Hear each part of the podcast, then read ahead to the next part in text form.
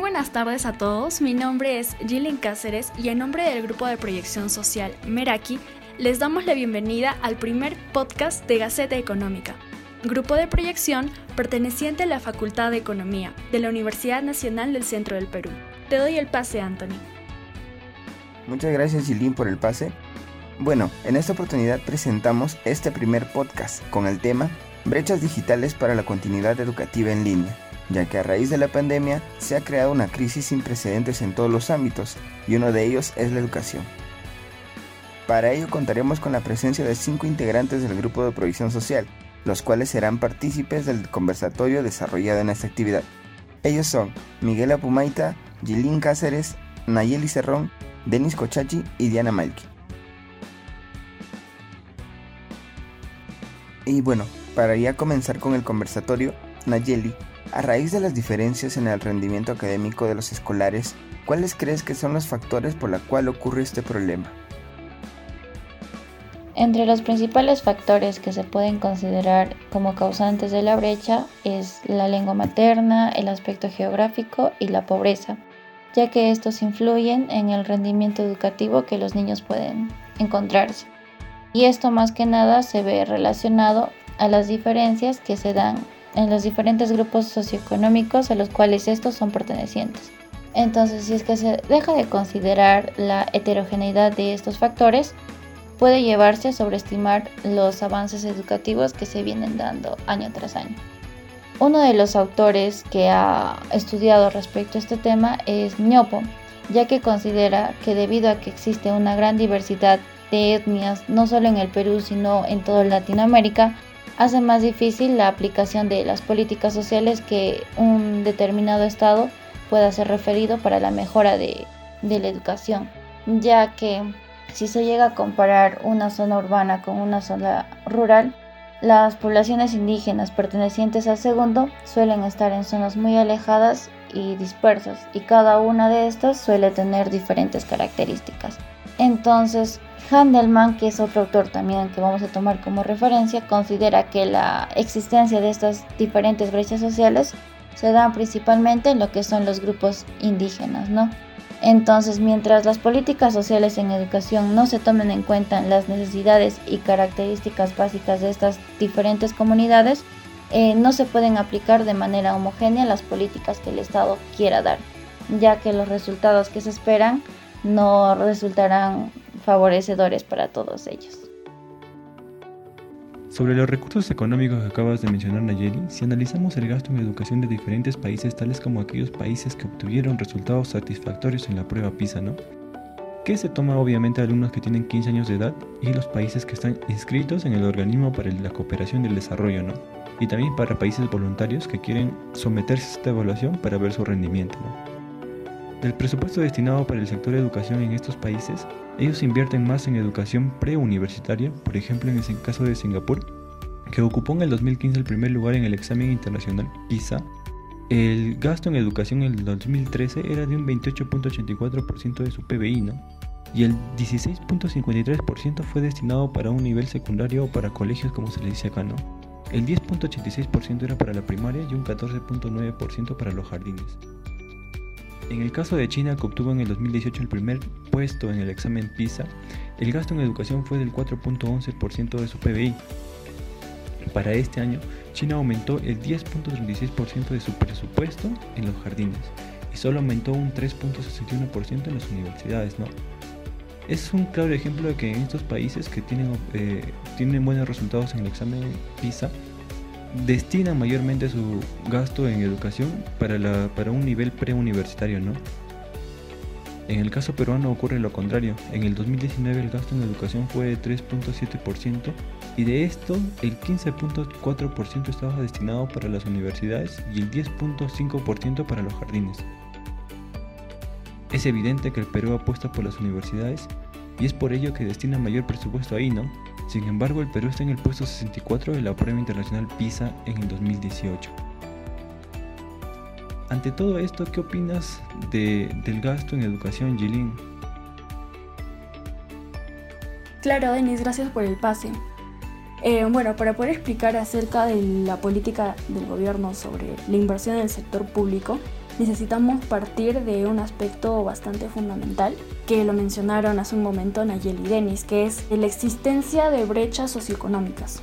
¿Por qué? Porque estas brechas van a sentar un precedente para una problemática que se ha agudizado actualmente, ¿no? Con el contexto de, la pandemia, que es en sí eh, las brechas de aprendizaje. Estas han sido, son, bueno, son bastante notorias, bastante evidentes. Actualmente lo podemos ver entre la diferencia de los estudiantes que pueden tener conectividad para continuar su educación, como otros que no, especialmente en las zonas rurales, ¿no? Y es por ello que una de las principales políticas para el sector educación están orientadas al cierre de estas brechas de aprendizaje, a la creación de condiciones básicas de calidad, ¿no? como es la conectividad al Internet, el cierre de la brecha de infraestructura en innovación de la gestión. Porque ciertamente, como todos podemos apreciar, no estábamos preparados para afrontar una situación tal cual como la pandemia. Ahora, respondiendo más puntualmente a tu pregunta, el gasto presupuestal para el 2021 va a estar centrado en la educación básica y en la educación superior. Pero se preguntarán, ¿por qué en la educación superior? Bueno, en la educación superior es el eslabón que está más cerca o más conectado al mercado laboral. Y ahora, si el Estado da el impulso a este motor, va a ser fundamental para contribuir a la reactivación económica y la reactivación económica es uno de los objetivos principales y más importantes que está manejando el gobierno actualmente, ¿verdad? Entonces, de ello o en ello se justifica parte de la política general del gobierno. Claro, Jilin, si bien la reactivación económica es algo muy relevante hoy en día, la educación es un tema demasiado importante que se debe apostar a largo plazo. Y es por ello que el Estado no se debe descuidar también la educación preuniversitaria o hasta preescolar.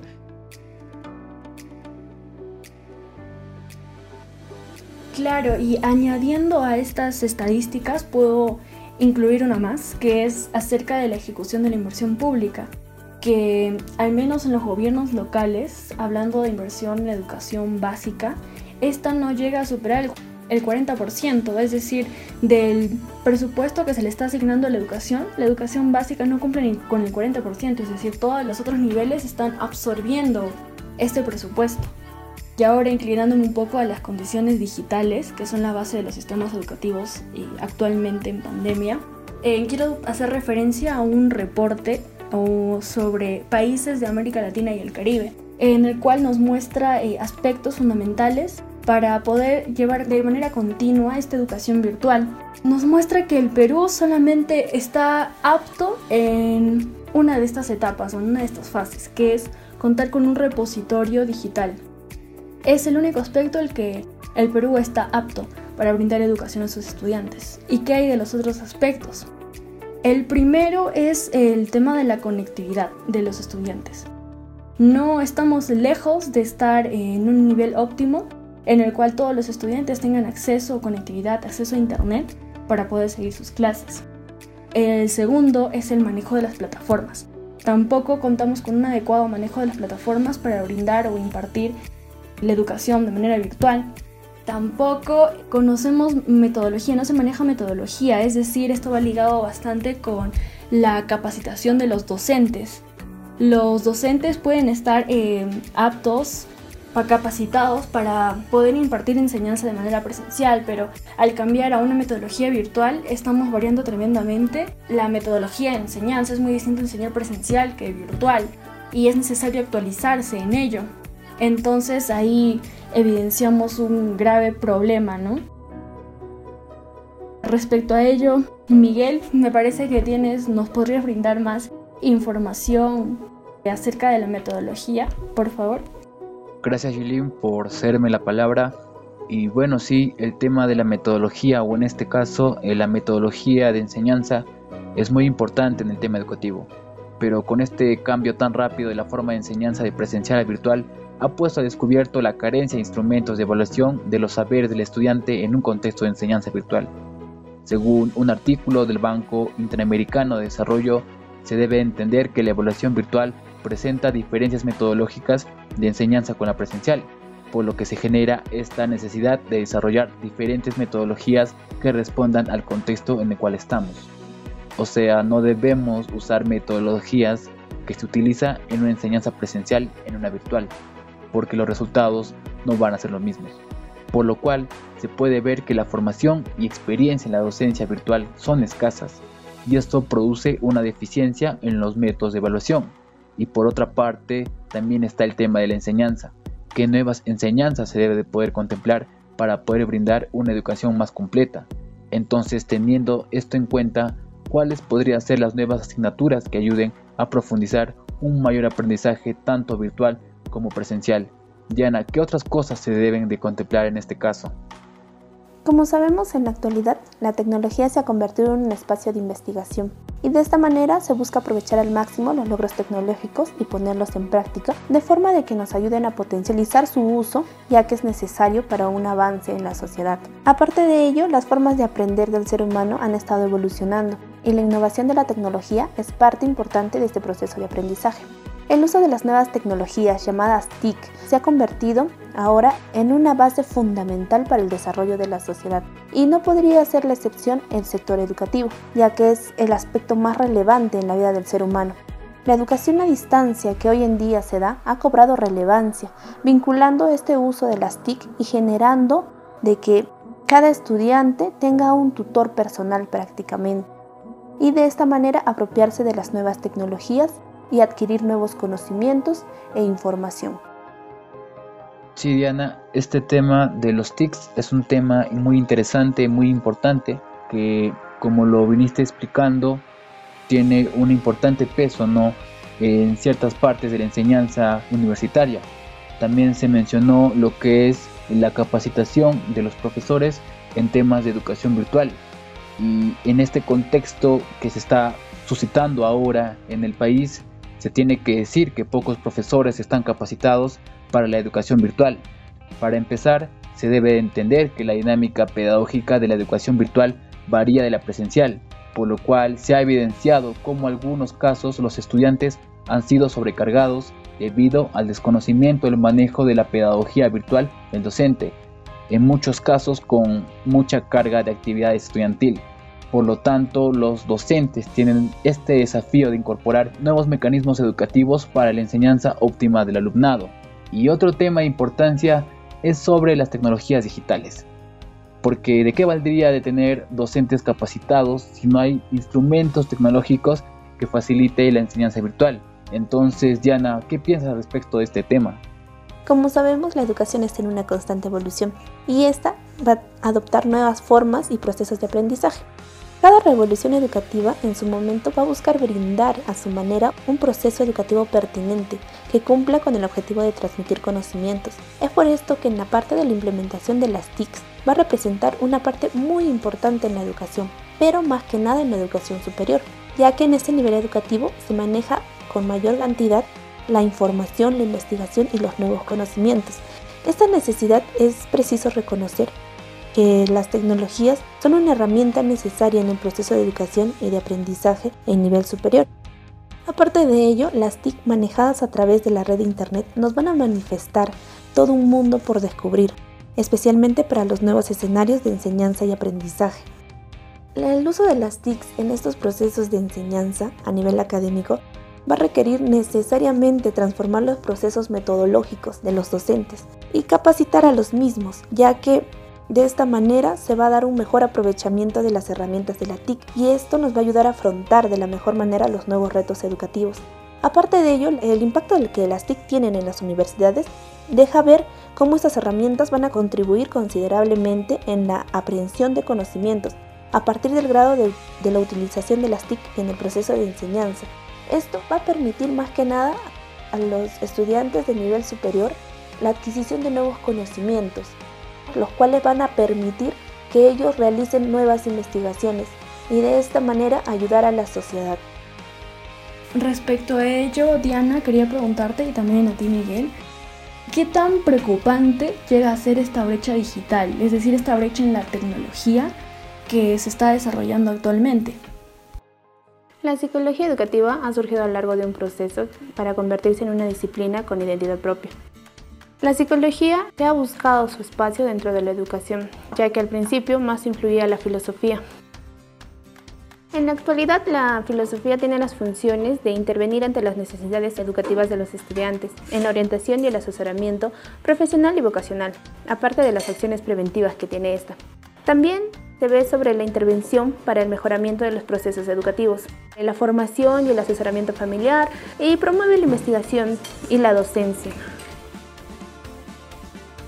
Bueno, el tema de las brechas digitales se dan principalmente por el acceso limitado a las tecnologías. Muchos estudiantes en la región y en otras partes del país tienen dificultades para acceder a una computadora o no tienen conectividad a Internet a su disposición, lo cual resulta en un incremento de la tasa de abandono en muchas universidades, ya sean públicas o privadas. Por lo tanto, al tener estas dificultades, los alumnos están optando por posponer el estudio al no poder tener las herramientas necesarias para poder sobrellevar las clases virtuales. Y otra parte que no se toma mucho en cuenta, pero es importante mencionarlo, es el efecto psicológico del confinamiento y cuál es el impacto en la capacidad de aprendizaje de los estudiantes. Hay casos en donde los estudiantes viven en ambientes poco favorables para poder adaptarse a los formatos virtuales, considerando las condiciones de su hogar, la disposición de red y el debido acceso a las tecnologías requeridas hacen que el alumno se sobresature por el mismo contexto que se está viviendo por la pandemia y la nueva forma de enseñanza, el cual se tiene que acoplar el alumno y sobrellevar los obstáculos que se presentan. Es por eso que hay varios temas que se tienen que afrontar por parte del sistema educativo y también muchas otras cosas por implementar si se quiere mejorar la calidad de educación de los estudiantes y más aún en este contexto en el cual estamos viviendo por la pandemia. Gilín, ¿algunas palabras para finalizar? Gracias Miguel. Bueno, ahora para finalizar, ya a manera de resumen podemos mencionar que las brechas socioeconómicas han formado un precedente para la agudización de otros problemas, ¿no? como la brecha de aprendizajes. Y este problema ha sido fuertemente evidenciado por una externalidad como ha sido y es la pandemia por COVID-19. Ahora, frente a ello, el sector educación ha sido fuertemente golpeado y es por eso que una de las principales políticas de inversión del gobierno fue incrementar el presupuesto asignado para, para este sector en este año 2021, que se ha centrado o está centrando en la educación superior, porque busca darle el impulso a la reactivación económica, que es uno de los aspectos y objetivos más importantes que debemos eh, analizar en estos momentos. También hicimos énfasis en las condiciones digitales en las cuales se encuentra el sistema educativo actualmente, los recursos en los que hay que trabajar, la capacitación de los docentes, la metodología que se está siguiendo y bueno, terminar o enfatizar la necesidad de trabajar a favor de, la, de incrementar la asistencia escolar, ¿no? porque los efectos de la pandemia en el sector de educación han sido devastadores, sobre todo en países con ingresos bajos y medios, como es el nuestro, debido a las limitaciones de acceso para la educación, así como ya la demora de la reapertura de las escuelas. Y bueno, sin más que decir, eh, agradezco a todos por su participación chicos y de nuevo Anthony te doy el pase. De esta manera damos finalizada esta presentación de nuestro primer podcast. Y de la misma forma invitamos al público a seguirnos en nuestras redes sociales y participar brindándonos sus comentarios acerca del tema. Sin más que decir, muchas gracias por su participación a los locutores y al público por escucharnos. Hasta una próxima.